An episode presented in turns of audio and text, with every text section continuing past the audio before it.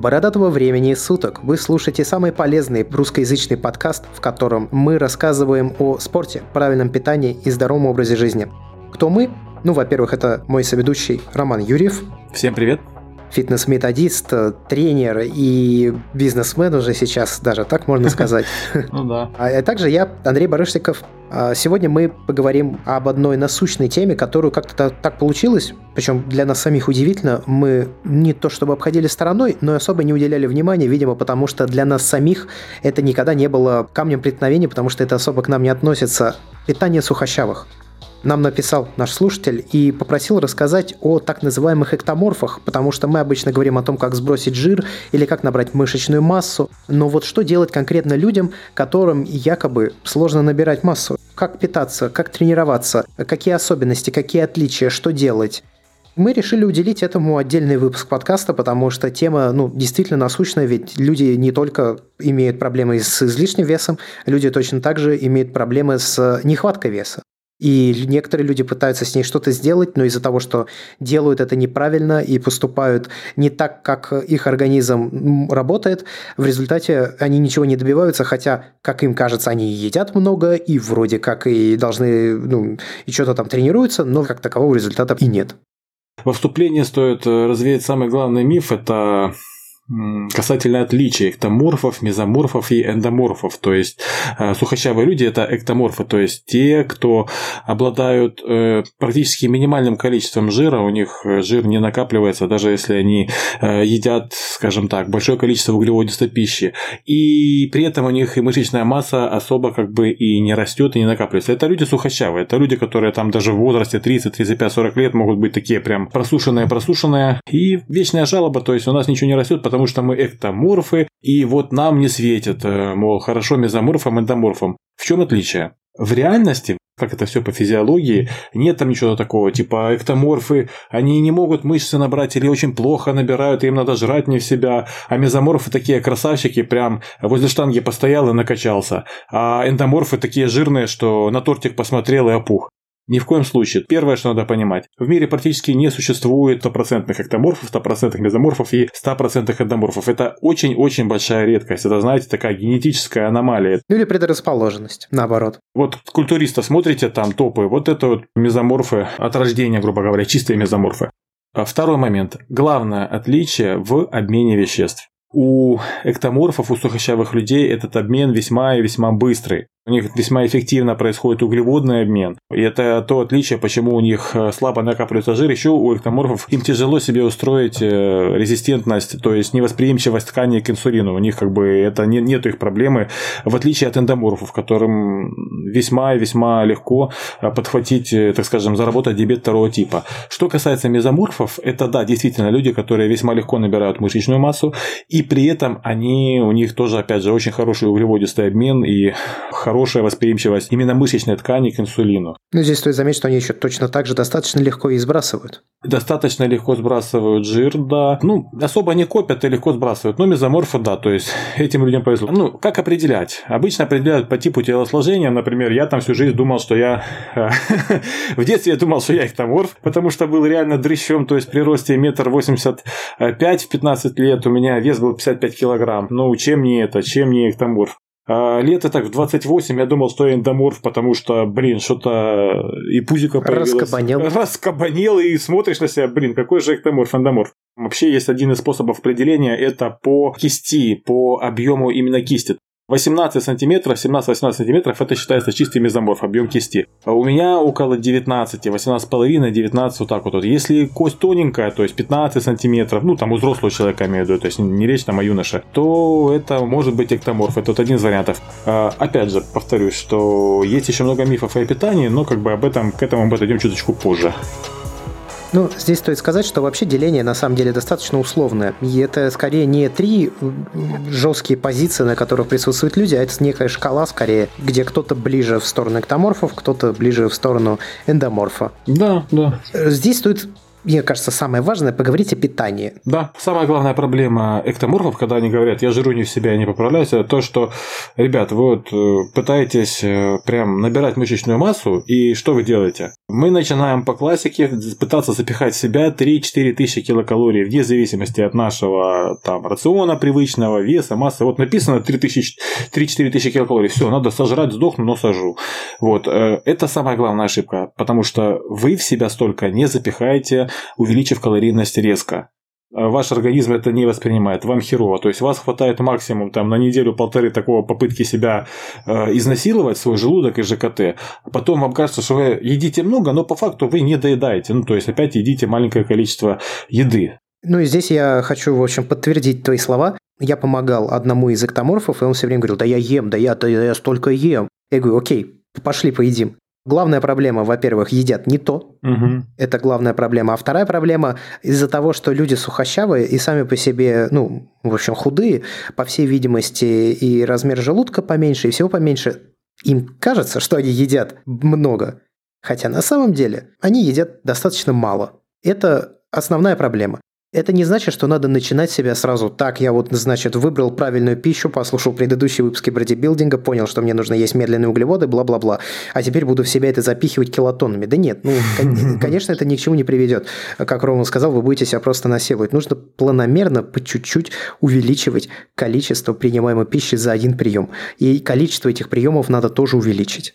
Первая конкретика. О питании у нас есть несколько непосредственных выпусков. Там мы рассказываем про калорийность, там мы рассказываем про количество необходимого вам белка. Там есть ссылочки на видео мое а, касательно диетологии спортивной. Обязательно это все посмотрите, почитайте. Мы повторяться не будем. Там вы получите всю информацию именно по КБЖУ. А теперь сама стратегия вашего питания для того, чтобы вы действительно начали есть столько, сколько надо. Первое и самое главное, ну то есть калорийность это хотя бы там 35-37 килокалорий на килограмм веса тела вашего, это обязательно, но первое, вы в течение недели ничего не меняйте в своем рационе. Вы просто реально посчитайте, сколько вы едите. Реально потратьте недельку, установите мой фитнес-пал и посчитайте, сколько вы реально едите, чтобы вы не витали в иллюзиях, что я ем много, а чтобы вы увидели, допустим, весите вы там 60 килограмм или 55 килограмм. Вот, и думаете, что вы жрете там не в себя. Но по факту, если посчитать, там будет тысячи полторы килокалорий, в лучшем случае, а то и 1700. Но посчитайте, чтобы вы увидели это сами. Но самое главное, вы увидите большую нехватку либо белка, либо углеводов. Конечно, конечно. А я хочу привести вот живой пример. Есть у меня друг, который тренируется сейчас полтора года. Он до этого несколько десятилетий не тренировался, ну вообще никогда был достаточно толстый, вот он решил начать тренироваться, он, конечно, не эктоморф, но тем не менее. А вот он тренируется полтора года, последние где-то месяца 3-4 он начал считать, что он ест, как он ест. Он вот берет каждый прием пищи, записывает, знаю, взвешивает, значит, там помидоры, столько-то, столько-то взвесил, столько-то, столько-то вбил, получил такое-то количество углеводов, там, ну и прочего. И вот за эти несколько месяцев, сколько он считает пищу, результат больше, чем за весь предыдущий там год с небольшим. Вот просто потому, что начал считать. Потому что человек реально, реально видит, начал считать и начал... Э, когда вы считаете, вы можете что-то менять, вы можете манипулировать. Конечно. Это линейка. У тебя есть линейка, ты понимаешь, куда вообще двигаться. Добирать, не добирать. А так ты как какая-то рыбешка в океане без, бескрайнего совершенно. И, и, и куда двигаться-то в этом океане? Ты не видишь краев. На самом деле ведь проводили эксперимент, эксперимент очень давний, участвовало в этом эксперименте большое количество женщин, причем, ну, в данном случае неважно, женщины или мужчины, там несколько сотен.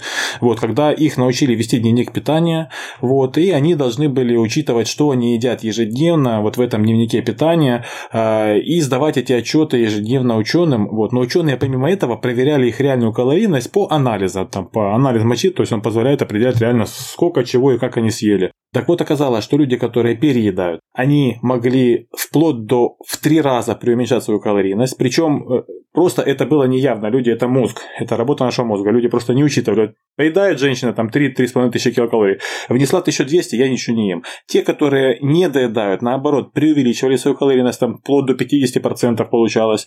А те, кто едят более-менее нормально, ну там было более-менее ровно. Но это опять же, то есть не то, что они обмануть пытались, что такова работа мозга. То есть если вы не видите видите перед собой цифры, не считаете, вы будете стрелять из пушки по мухам. Ну, рано или поздно вы, наверное, придете к какому-то действительно результату. Вам потребуется на это, возможно, годы. Единицы. Приходят к этому единицы, и то Тем приходит каким, каким образом. Это самый жесткий вариант питания. То есть, ты с утра себе готовишь еду, раскладываешь ее по контейнерам для еды и мимо не смотришь. А вот э, это могут делать очень немногие люди, себя так заставить, и к этому приходит единиц, обычно спортсмены. И самое главное, это неудобно. Очень, это, да, не, да, это, да. Это, это, это так жестко сдерживает в каких-то таких вот психологических рамках, и тебе постоянно хочется того, этого, пятого, десятого, это, конечно, неправильно. Не надо себя... ЦНС идет просто в раздрай, конечно. Да. Не надо себя так ограничивать. Нужно просто считать и есть, в общем, разную пищу и не, не очень сильно переживать на этот счет. Иначе вы ну, в какой-то момент сорветесь и все это пошлете вообще лесом. Ну, не в какой-то момент. Две-три недели, максимум месяц, и на этом все заканчивается. Так вот, возвращаясь к нашей теме, к стратегии. То есть, определяйте, сколько вы реально едите, и потом вы добавляете не более чем по 10% по калорийности в неделю, не более 10% в неделю. И только таким образом, то есть вот на следующую неделю вы посмотрели, что у вас там 1550 килокалорий, а, добавили плюс 10%. И это не означает, что вы едите одну гречку и одно мясо. Добавляйте нормальный протеин питания, то есть вам нужно есть на 10% больше. Добавьте там кусочек твердого сыра, добавьте там пару кусочков хлеба. Еда, к тому же, еще должна быть нормальная для вас и вкусная. Если вы в себя ее запихиваете аналогично, то есть у меня есть реальный живой пример из жизни, то есть я вот консультирую человека, там, ну там проблема именно в наборе веса, то есть там как бы и гормональный сбой был, Человек ел 800-900 килокалорий, реально, когда мы посчитали, 800-900 килокалорий. И он себе эту еду не мог запихать, потому что она была просто ему противна. То есть вот каша, мясо, каша, мясо, каша, мясо, по то, чтобы ночью встать и съесть эту кашу мяса. Человек себя это запихать не может, он думает, что он прям раздут от еды, по факту он ничего не ест. Э, спустя 3-4 месяца калорийность мы смогли поднять, нормальные продукты питания, разнообразные продукты питания, до 1900 килокалорий, и это уже нормально помещается. Человека э, вес растет, все хорошо, но мы добавляли по 5, по 10%, по чуть-чуть нормальное продуктное питание. Вот это очень, это самое-самое важное. Мне еще очень понравилось слово, которое ты сказал, разнообразное. Вот да. оно, я считаю, очень важно, я по себе это знаю. Разнообразное питание крайне важно, чтобы оно отличалось, потому что если вы садитесь на, вот как ты сказал, каша-мясо, каша-мясо, каша-мясо, угу. то в результате ты и мясо это видеть не можешь, ты просто ненавидишь это омерзительную совершенно, и кашу, и мясо это омерзительно, и пихай, ешь как бумагу какой-то. Нет, не надо себя так насиловать. Дальше включается психосоматика. У вас нормально не выделяется желудочный сок, у вас тело против этого, вы себя пихаете, у вас болит желудок, вас пучит, вас плющит. Вы уже только при одной мысли, что сейчас надо будет съесть и в себя пихать, вам становится противно. Поверьте, это путь в никуда. Поэтому нормально увеличивайте калорийность, плюс 10%, никуда не спешим, никуда не рвемся, потому что вы спешили, я уверен, те из э, эктоморфов, в частности, слушатель, который э, задал вопрос, явно уже как бы не один месяц, год, может быть, пытался вес набрать. В таком режиме, как я описываю, вы потратите 3-4 месяца на увеличение своей калорийности, а то и 2 месяца до нормального уровня. И потом потихонечку процесс у вас пойдет, потому что невозможно набрать там мышечную массу и вообще массу э, эктоморфами, это миф. Проблема одна. Это то, что резко пытаются увеличить питание, пытаются одно, однообразное питание сделать, пытаются в себя запихать много еды. Надолго людей не хватает, и ну, на этом все заканчивается. Проблема это безумие. Ну, ну без ума, да. потому что делают. Ума. Да, да, да. Если вы хотите прям эффективно набирать массу, то, конечно, рекомендуется еще тренироваться. Хотя, в принципе, набирать массу в первую очередь можно просто от еды. Ну да. Но набор массы, конечно, стимулируется, если вы тренируетесь. Но здесь нужно понимать, что когда вы тренируетесь, то вы тратите энергию, а вам надо получать профицит калорий. И, соответственно, нужно будет повышать количество потребляемой энергии тоже. Да, это важный момент. Тут может возникнуть вопрос, мол, я говорю, что на 10% повышаем свою калорийность, Вообще, по итогу, ваша калорийность должна превосходить примерно на 10, 15, 20% ваш расход э, с учетом тренировок. В принципе, это все по формулам считается. Это можете считать через Apple Watch, через любой трекер и так далее. Вот. Э, важный момент. Возникает такая идея, мол, а может я пока не буду тренироваться, пока не увеличу калорийность, а потом начну. Нет. Дело в том, что когда у вас есть работа с отягощениями, это первое. Это снижает э, резистентность тканей к инсулину мышечной ткани. Это налаживает работу всего организма. И самое главное, опять же, без силовой работы ваш аппетит расти не будет. Вам будет, вы, вам будет очень тяжело увеличивать свою калорийность, даже если вы не доедаете. Поэтому да. силовая работа нужна обязательно. Как э, бонусный, бонусный момент для тех, кто не хочет тренироваться, но понимает, что надо. А, слушайте, ну вот особенно если вам за 30 плюс, а, вы сможете помолодеть по ощущениям своим на 5, а то и даже 10 лет, если вы начнете тренироваться и приведете себя в какую-никакую, но форму. Не только по ощущениям, внешне. И, я не, и в этой жизни нет больше ничего, что вообще даст вам такие клевые ощущения, что вы там в свои 37 внезапно почувствуете себя на 25. Да. Ничто другое такого не даст. Это у как меня, машина времени. Меня знакомые до сих пор, которые меня очень хорошо знают, до сих пор удивляются, что у меня двое детей. И одному из них 15 лет. То есть, как бы для них это дико, ну, на меня смотрят и как бы не скажут, что мне 37 уже скоро как 38 будет. Нет, это прикольно и классно. Э, собственно, поговорим о тренинге. Да. Итак, тренировки. Э, тут тоже момент важный. Почему? Потому что если будете пытаться заниматься по классическому сприту, типа там один день мы тренируем трехразово недельному, там спину грудные, там день на руки, день на ноги, там плечи к ногам засунем или только в руки будут тренировать. Это неэффективно, потому что у вас нагружается мышечная группа раз в неделю, ладно бы для ног это куда еще не шло, для остальных мышечных групп это мало. И опять же, второй момент, то есть учитывая вашу комплекцию, учитывая то, что в принципе с набором довольно сложно той же самой массы, вот, эм, вы будете перегружать. То есть вы вот на тренировке при таком сплите себя либо перегрузите, либо не догрузите. Перегрузите в случае, если вы давно уже занимаетесь. Э, просто к следующему разу ваши мышцы восстанавливаются до того состояния, в котором они были на прошлой тренировке. Э, если вы не опытный спортсмен, вы просто не сможете эти мышцы дать им такую стрессовую нагрузку, чтобы э, тело, ну, не, не сделайте, говоря проще, не устроите мышцам соответствующий мышечный натяг, чтобы тело дало команду на рост этих мышц. Все. Вот. Идеально это ну, если вы только начинаете заниматься, это опять же те же самые тренировки full body. С этого вы в любом случае начинаете пару месяцев. Если опыт уже есть, э, мне нравится сплит э, низ вверх, низ вверх. Причем как бы сплит разбит э, вот это вот четыре разные тренировки. Мы опять же чередуем низ тело, вверх тело, низ тело, вверх тело. Тренироваться можно через день, это в идеале, то есть не привязываясь к дням недели. Там понедельник низ 1, допустим, среда вверх 1, пятница низ 2, воскресенье вверх 2 и так далее, и так далее работаем. Если это неудобно или если вас довольно большой уже опыт, э, достаточное количество, скажем так, митохондрий, красных кровяных телец, вы выносливы, вы хорошо кушаете, вывели свой организм уже на нормальную калорийность с плюсом, э, тогда можно понедельник, вторник, то есть понедельник низ 1, вторник вверх 1, среда отдых, четверг низ 2, пятница вверх 2, суббота, воскресенье отдых. Такой вариант тоже может быть. Я как бы пробовал и так, и это, и мои клиенты по-разному пробовали. Работает хорошо и одно, и второе.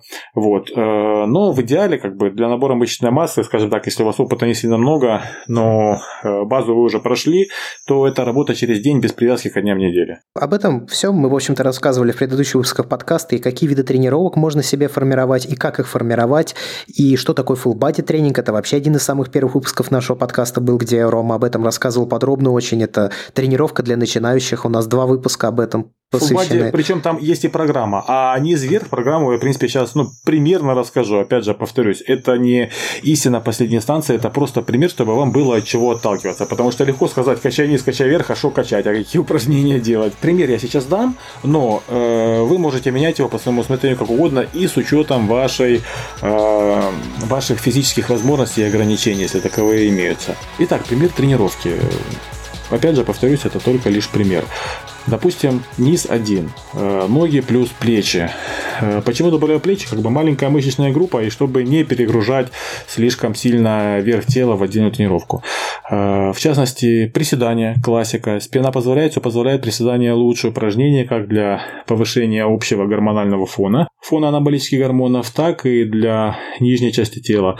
Потом добавляем разгибание ног. Да и, в общем, если доходите до хорошего веса, то и верхняя тоже нормально Конечно, конечно. Э, кстати, было исследование такое, когда решили проверить, а действительно ли работает такая фишка, когда хотите накачать руки, тренируйте ноги. Взяли три группы людей, одна группа людей качала только руки, вторая группа людей качала только ноги, третья группа людей качала и руки, и ноги.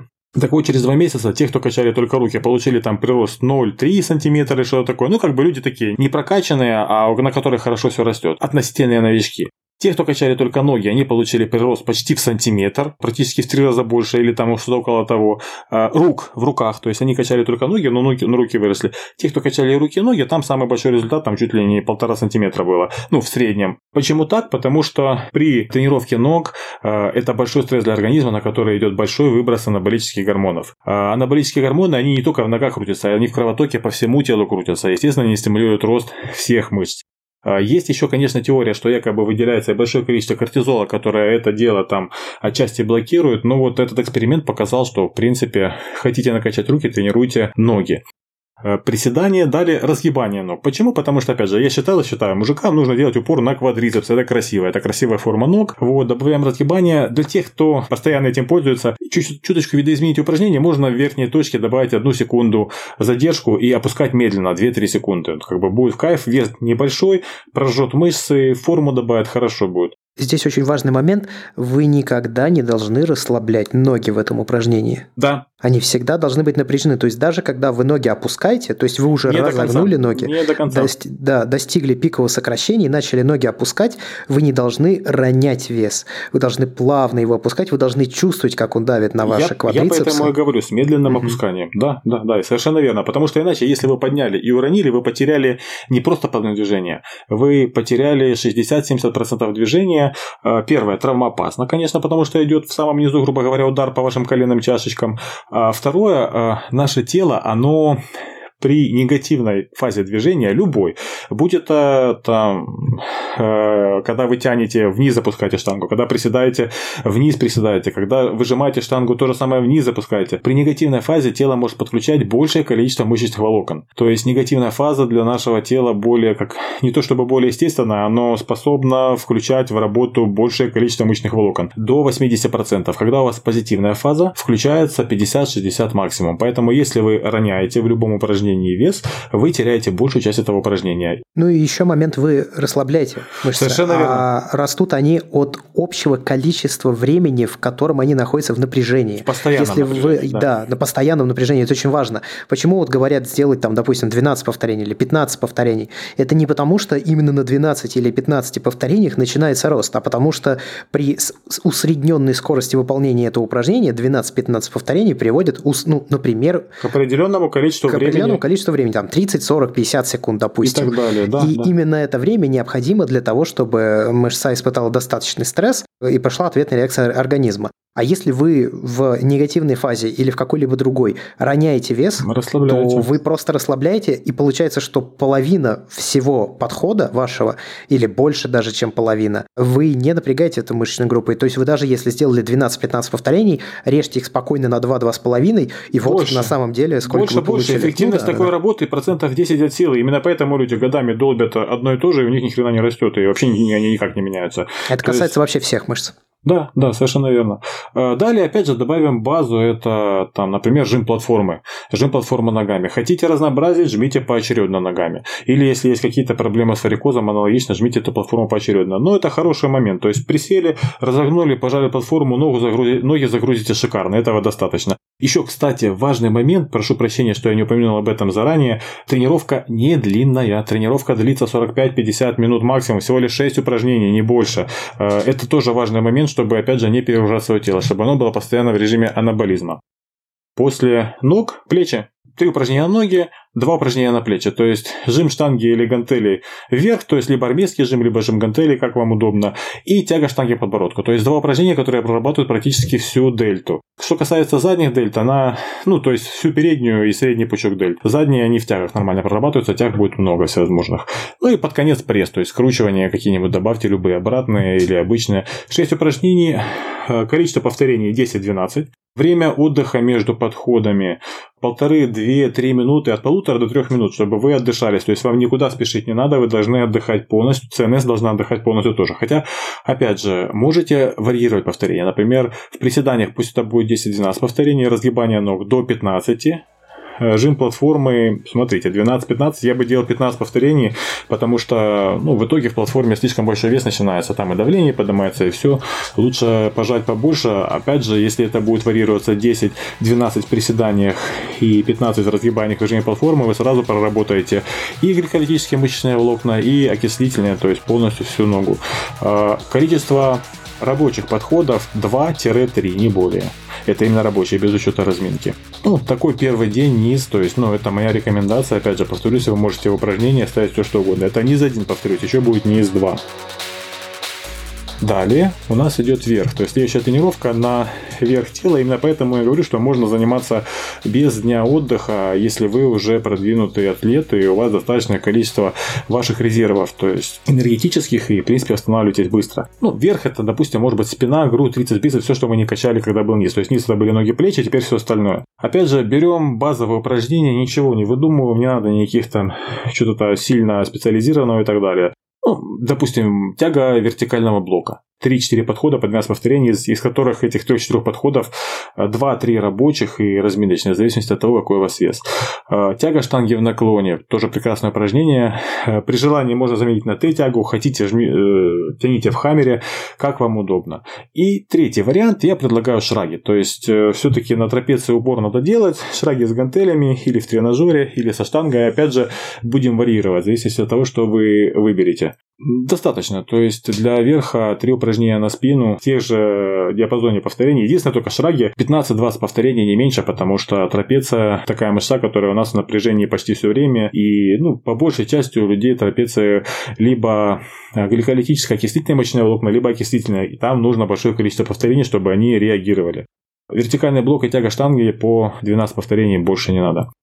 Э, грудные, жим штанги на горизонтальной скамье, отжимания на брусьях, ну и добавим еще, допустим, бицепс, достаточно будет подъема штанги на бицепс. Э, вы можете спросить насчет трицепса. Так вот, достаточная нагрузка во время жима штанги э, лежа и отжимания на брусьях. Этого, ну, там, трицепс нагрузится нормально. Что касается бицепса, почему только одно упражнение? Потому что, опять же, вертикальный блок и тяга штанги в наклоне достаточно хорошо нагружают ваш бицепс. То есть в конце одного упражнения более чем достаточно. Наша задача не ушатать себя в хлам, а дать телу э, команду на то, чтобы мышцы росли. Естественно, то, что я рассказываю, вы начинаете с каких-то небольших весов и постепенно все эти веса наращиваете. То есть это низ один, верх один. Либо работаем через день, либо работаем там понедельник, вторник. Дальше мы немножко разнообразим, чтобы, как говорится, захватить как можно больше там мышечных групп, там, по-разному их нагрузить и так далее. Но опять же, разнообразие небольшое. То есть у нас всего лишь таких два блока будет чередоваться. Низ 2. Опять же, ноги, плечи снова, и то, и другое. Гак приседания в тренажере. Хороший вариант. Но далеко не у всех есть гак. А, нету гака, можете сделать себе приседание плие. А, и не надо говорить, что это только девчачье упражнение. Нормальное упражнение для мужиков. А, не хотите приседание плие, пожалуйста, делайте становую тягу сумо, например. Тоже хороший вариант, работают в основном ноги. Второе упражнение, пусть это будет мертвая тяга мертвая или румынская тяга, опять же, хорошее, прекрасное упражнение на заднюю поверхность бедра, на ягодицы, заодно еще и спина немножко поработает, и руки тоже, и предплечья. А, ну, третье, как вариант выпады, то есть растянуть ягодичные, причем, опять же, гак приседания или же сумо это по 12 повторений, мертвая тяга аналогично по 12 повторений, 2-3 рабочих подхода, выпады по 20 повторений, потому что наша задача не накачать выпадами, вы ничего не накачаете, а наша задача растянуть. И, ну, тут можно делать выпады на месте. Тоже хороший вариант и упражнение на ноги более чем достаточно. А, плечи, если у вас, например, был армейский жим в низе первом, там, где тоже плечи были, тут можете добавить жим гантели сидя под небольшим наклоном, чтобы снять нагрузку с поясницы. И разведение гантели, то есть на среднюю дельту махи. Опять же, повторюсь, отдельно специально заднюю дельту качать, э, качать смысла нету. Она хорошо работает в тягах. Тем более, что вверх 2, там опять же у нас будет достаточно тяговое движение. Там то же самое. Спина, грудь, бицепс, трицепс. Пример подтягивания. Можете, могут это быть подтягивания классические широким хватом, могут быть подтягивания обратным хватом, могут быть подтягивания параллельным хватом. Любые подтягивания, какие вам больше нравятся. Хотите сделать больше упор на руки, подтягивайтесь либо параллельным, либо обратным хватом. В любом случае спина работать будет тоже тоже, и спина, и бицепс. А, тяга горизонтального блока к поясу. Тоже хороший вариант для прокачки внутренней части спины, ну и части немножко захватывает широчайшие. И шраги. То есть, если у вас шраги были с гантелями, в один день, в этот день сделайте шраги со штангой. Все-таки нагрузка немножко отличается. Э, что касается грудных, то это может быть жим штанги или гантели под углом в 30-45 градусов, в зависимости от того, какие у вас лавки. Ну, я рекомендую 30, чтобы слишком не перегружать уж передние дельты после дня ног. Смотрите, если у вас день ног был эм, за день до этого, то есть у вас был день отдыха, можете жать под углом 45 градусов. Если у вас низ вверх идет сразу, без отдыха, тогда только 30 градусов, иначе перегрузите дельты. И ПШБ или подъем гантели на бицепс. Это наша работа на бицепс. То есть, если, допустим, у вас был подъем штанги на бицепс в один из дней вверх, в прошлый вверх, то сейчас будет пусть подъем гантели на бицепс. Причем я рекомендую это делать сидя с углом лавки 45-60 градусов. Можете одновременно подавать, можете по очереди, как вам удобно, но упражнение эффективное для бицепса. И добавим уже, давайте упражнение на трицепс полноценное, пусть это будет жим штанги э, лежа на горизонтальной скамье, или хотите добавьте французский режим, что вам угодно. Все, 6 упражнений, любая из этих тренировок в месяц в час, э, быстренько поработали, пошли домой, поели, все как бы хорошо. Повторюсь, это пример тренировки э, мой собственный. То есть вы можете упражнения менять. Допустим, приседания. Если у вас проблемы с поясницей, там, грыжи, протрузии и так далее, вы можете спокойно приседания заменить на э, те же самые приседания, но с весом подвешенным за пояс. В таком случае у вас не будет компрессионной нагрузки позвоночника, а ноги поработают. Либо это могут быть, опять же, те же приседания прие, когда вы вес держите в руках. Э, вариантов на самом деле много. Вот. Э, допустим, не можете делать мертвую тягу, прекрасно, замените это на сгибание ног в тренажере. Вот. То есть варьируйте, вы подбираете это все под свою, э, под ваши физические возможности. То и особенности. И особенности, да. То есть не можете делать армейский жим, хорошо, делайте жим гантели вверх с наклоном лавки 80 градусов, чтобы снять нагрузку с поясницы. Ну, в общем, это такие вот примеры, я думаю, с ручечкой, с бумажечкой, если запишете это все, то спокойно спокойно сможете себе подобрать. Я хочу добавить, что очень важна, конечно же, техника, особенно в тренировке маленьких мышечных групп, да. потому что они, ну, не то чтобы сильные, плечи те же самые, дельты, допустим. И вот дельты, наверное, одна из самых таких э, требовательных к технике выполнения подъемов, различных махов гантелей. И, наверное, еще хочу добавить, что вот пример, который сейчас описал Рома, это, ну, не то, что не панацея, это лишь пример. Упражнения, на самом деле, могут быть любые. Главное прорабатывать качественно вверх и низ. Ну, схема основная именно в этом. Тем не менее, я надеюсь, что опытные слушатели или, в принципе, опытные а, спортсмены, скажем так, обратили внимание, что, например, в этой тренировке я не просто от балды упражнения называл, а я учитывал работу мышц синергистов. Это очень важный момент, потому что не учитывая работу мыслингистов, больше, по большей части, особенно эктоморфы, они просто перегружают маленькие мышечные группы, то есть бицепс, трицепсы и дельты. Вот, собственно, поэтому не было тренировок на заднюю дельту, собственно, поэтому у нас на руки всего лишь по одному упражнению больше как бы и не надо. И не надо. А стоит добавить, наверное, спортивные добавки немного. Да. Что вообще нужно эктоморфу, на какие спортивные добавки обращать внимание, на какие не обращать внимания? Протеин, только не для того, чтобы накачаться. Я думаю, тут наши э, слушатели продвинутые уже достаточно люди и понимают, что протеин это просто добавка белка. Если вам хватает белка из еды, э, не надо вам протеин, то есть не тратьте деньги. Не хватает белка или тяжело в себя запихать необходимое количество белка, добавляйте. Либо разбавляйте там свои блюдах. Допустим, не лезет у вас творог, творог на, смет... на варенье там лучше не замешивать, особенно когда этот творог просто в варенье плавает. Ну, добавьте черпак протеина с творог, размежайте это в блендере вместе с ложкой сметаны, и получится у вас прекрасный прекрасный десерт. Ну, собственно, я протеин так и использую. В основном это у меня добавка для блюд, потому что я уже привык и белка хаваю дофига и так. Ну, конечно, витамины, минералы. Витамины, минеральные комплексы. Мультивитаминный комплекс, причем спортивный. Омега-3, опять же, крайне рекомендую. Если вы не едите каждый день рыбу, пусть у вас будет омега-3. Для мужчин 6 э, тысяч миллиграммовых капсул в день. То есть, вообще считайте по ЭПА и ДША. Капсулы бывают разные, то есть, э, нормально работает омега, когда у вас 1800 вот этих вот жирных кислот, ЭПА плюс ДША всего. Это 6 обычных капсул качественного рыбьего жира, говоря проще. Угу. Генер. Вот сразу возникнет вопрос, а как же генер? Потому что нам же эктоморфам нужно запхать себе кучу калорий.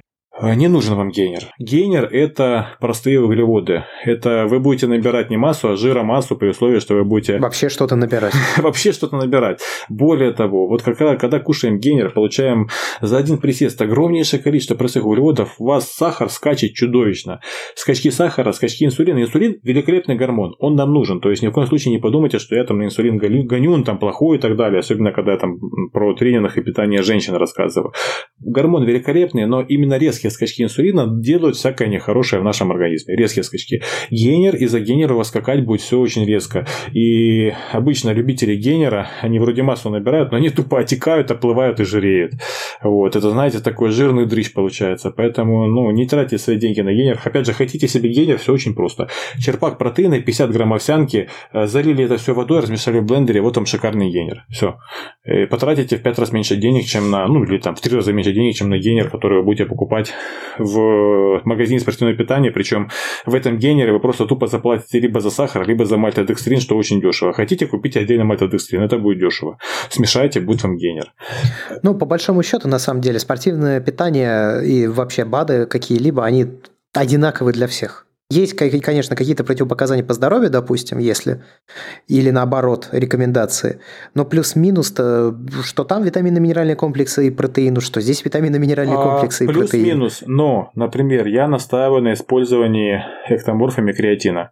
Обязательно угу. используйте креатин. Э, Ты это... рекомендуешь его постоянно по 5 или, или загрузкой? Постоянно, но не совсем по 5. 3-4 э, недели по 5, потом по 3 грамма на постоянной основе для поддержки mm-hmm. максимального уровня креатина в мышцах. Этого достаточно. То есть вы не перегрузите там креатинином, то есть продуктами распада креатина своего организма, и при этом у вас будет всегда как минимум на 15-20% больше креатина, чем в ваших мышцах есть. Это очень-очень помогает в э, росте мышечной массы и именно эктоморфом. Поэтому креатин 3-4 недели по 5 грамм, потом по 3 граммчика будет более чем достаточно. Вот. И на постоянной основе. То есть, ну, как бы это то, что рекомендую конкретно эктоморфам. Еще один момент. А, людям после 30, в особенности эктоморфам, очень рекомендую коэнзим COQ10 э, после 30 лет. То есть до смысла нету, тело вырабатывает достаточно, после 30 это очень хороший как адаптоген, так и в принципе, ну, коэнзим COQ10, он участвует в формировании АТФ, а АТФ это та молекула, на которой работает весь наш организм. Когда коэнзима с возрастом выделяется меньше, например, после 35 его примерно процентов на 25 выделяется меньше, чем в 25 лет, после 40 на 40% меньше 40-45 лет. Это можно нивелировать с помощью добавки. Плюс хорошо влияет на сердце. Вот. Еще, опять же, рекомендую именно эктоморфам, так как заниматься достаточно им тяжело, повышать веса тяжело. Адаптогены. Адаптогены курсиками по 2 месяца, любые на ваш вкус, то есть радиола розовая, ливзея, женьшень или утерокок. Но не все подряд, а это или, или, или, или, что-то вот из этих адаптогенов. Очень хорошо помогает. И еще мелдронат, опять же, тоже курсами по полтора-два месяца. Э, тот самый мельдоний нашумевший, то есть в аптеках он продается, э, по факту, как говорят, витаминка для сердца, но у мелдроната на самом деле достаточно много положительных эффектов, не зря создавшему мельдоний человеку вручили Нобелевскую премию, э, полтора-два месяца по 500 мг утром, 500 мг в обед. Попринимали месяц перерыв, попринимали месяц перерыв, тоже очень хорошо помогает, очень, это и адаптоген хороший, и как бы, ну, это, знаете, такие на самом деле секретики, поэтому, ну, кто поумнее будет их использовать. Кто ни во что не верит, ну что ж. В общем, как-то так у нас э, для питания тренировок и спортивных добавок э, для э, так называемых эктоморфов или же людей сухощавых, мы еще хотим ответить на два вопроса, которые задали наши слушатели. И вообще хотим сказать, что мы будем и дальше отвечать на вопросы в дальнейших подкастах, поэтому можете смело их задавать нам в наших личных твиттерах, которые указаны в описании к выпуску подкаста всегда. Либо можете задавать свои вопросы на почту editor собака и мы будем брать эти вопросы вопросы, вставлять их в следующие выпуски и отвечать. В этом выпуске у нас два вопроса. Первый от э, пользователя с никнеймом мистер Джоник. А, Привет. В бодибилдинг обсуждали питание перед тренировкой без комплексов для любителей. Я лакто-ово-вегетарианец, занимаюсь дома собственным весом для поддержания здоровья. Проблема такая, иногда во время тренировок чувствую слабость. Ну, диета – это личное дело каждого. Я, думаю, что так как лакто, ово, вегетарианство – это, соответственно, питание молоком, растительностью, яйцами, то, скорее всего, у вас не хватает углеводов в да, питании. 100%. А это значит, что у вас нет достаточного количества энергии, и отсюда у вас слабость во время тренировок. Ну и да, еще момент, флаг того вегетарианец, э, вы вот, если у вас все-таки нету в рационе молочных продуктов и яиц, обратите внимание на витамин В12. То есть в любом случае у вас должно быть в рационе а, мультивитамины, либо просто комплекс витаминов В. Это очень важно, из-за этого тоже может быть эта проблема. А вообще, чтобы не было у вас слабости во время тренировок, а, хотя бы там 30-40 грамм углеводов перед тренировкой съешьте в чем угодно. Овсяная печенька, просто овсянка, там макарон, порция, что угодно. Будут углеводы, слабости не будет. Но накатила слабость, плохо себя чувствуете, размешайте в стакане воды ложку сахара чайную или столовую, выпейте, 5 минут посидите, слабость пройдет. Федор Евлампиев задает нам вопрос, как правильно переходить с сушки на набор массы? Особенно учитывая, что я раньше не очень-то занимался, а сейчас сбросил 21 килограмм. Боюсь набрать обратно жир. Очень хороший вопрос. Очень часто я сталкивался с таким эффектом, то есть люди сбрасывали жир, там использовали правильную систему, хорошо все делали, а потом на радостях как прыгали, как говорится, на массу, я на массе сейчас накачаюсь и резко повышали калорийность. Не выходили нормально из жиросжигающего режима, из жиросжигающей диеты. А как правильно переходить? Смотрите, самый важный момент. Вот вы закончили сушку, то есть у вас был минус по калориям, вы хорошо жгли жир, возможно, вы использовали что-то из ротационных диет. А, после этого, во-первых, ваш организм сейчас на пике ваш организм, у него минимальная резистентность к инсулину, то есть э, минима- максимальная восприимчивость к инсулину у вашей мышечной ткани, вот, у вас минимальная восприимчивость к инсулину у жировой ткани, тело работает на пике, и это золотое время, чтобы действительно переходить на набор массы. Нужно делать это очень аккуратно. Первое, снижайте физическую нагрузку. 30-40% с весов своих привычных рабочих убираете, э, как минимум на 2-3 недели. Второе, и это очень важно, калорийность повышайте постепенно. Если вы урезали углеводы, была одна из ротационных рационных диет любых, неважно, углеводы добавляйте по 40-50 грамм в неделю. То есть не было углеводов, в следующую неделю питаетесь каждый день плюс 50 грамм. То есть 50 грамм понедельник, 50 грамм вторник, 50 грамм среда. То есть не каждый день по 50 грамм, а в неделю вот плюс 50 грамм к вашему рациону э, ежедневному углеводов. 50 э, добавили. Через, на следующую неделю у вас уже 100 грамм углеводов в вашем рационе. Еще через неделю у вас уже 150 грамм углеводов, и обычно это вы уже выходите на свое обычное питание. Ну там, то есть поднимаете, хотите до 200. И по факту вы свое питание увеличиваете на плюс 10% только лишь за счет углеводов. Все остальное остается по-старому. Количество белка, количество жира. Ну, как бы, опять же, если это была, например, там чистая кето-диета с большим количеством жира, естественно, нужно уменьшать количество вашего жира. А самая главная суть в том, что вы калорийность увеличиваете на плюс 10% в неделю. По чуть-чуть, понемножку. Какое-то время должны снизить физическую нагрузку, чтобы у вас снизилось количество кортизола, чтобы у вас отдохнуло тело, отдохнули суставы, связки, потому что процесс сушки – это процесс катаболизма. Катаболизму подвергается в теле все, в том числе немножко страдают суставы, связки, и если вы продолжите колбасить по максимуму после этого, не дав отдохнуть телу, можно травмироваться, опять же, э, повышенный уровень кортизола не даст вам нормально выйти из диеты, то есть можете сорваться. Если были ограничения в углеводах, прибавляем углеводы максимум там 50 грамм в неделю. Если это касается девочки, девочки могут прибавлять по 20-30 грамм в неделю углеводов, чтобы ну, не было резкого повышения. Ну а дальше, когда вы уже вышли на свой режим питания именно на уровне расхода, ну примерные цифры, допустим, весите вы там 90 килограмм, питание на уровне расхода с учетом трех силовых тренировок в неделю это примерно 32-35 килокалорий на килограмм веса тела. Это очень примерно, то есть по факту надо следить. Вышли на этот режим питания, тренируетесь, питаетесь, смотрите на себя в зеркало. Смотрите, видите, начинаете где-то жреть, обычно у мужчин это задняя часть э, поясницы. Э, значит, слишком много еды, то есть либо добавляйте кардио, либо снижайте калорийность. То есть найдите вот эту грань, там где у вас идет питание на уровне вашего расхода. И уже после этого увеличивается нагрузка у вас в весах по чуть-чуть, так как мы об этом и рассказывали в свое время. Э, и потихонечку увеличите калорийность, опять же, плюс 10%. Ваша калорийность не должна расти постоянно. Вам для набора, мышечного набора, именно без лишнего жира, там, ну, чтобы это не было как гармошка надулись-дулись, вам достаточно 20% э, профицита калориев. При хороших тренировках и даже можно добавлять э, кардио, если вы видите, что вы начинаете именно жреть, а не набирать мышечную массу. Собственно и все. Самое главное правильно выйти. Как правильно выйти, я рассказал. Что ж, это был седьмой выпуск второго сезона подкаста Бодибилдинг, который для вас провел Роман Юрьев и я, Андрей Барышников. Спасибо большое за прослушивание. Если вам нравится наш труд, вы находите его для себя полезным, то вы можете поддержать развитие проекта на сайте patreon.com slash небольшим ежемесячным взносом денег. А также хочется заметить, что если у вас есть какие-то вопросы, то вы можете задавать их на почту editorsobakaberdicast.com или мне и Роме в социальных сетях типа Твиттера. Ссылки на наши профили указаны в описании к этому выпуску подкаста. Были очень рады вновь для вас э, дать что-то полезное. Э, всем счастливо. До скорых встреч. Пока.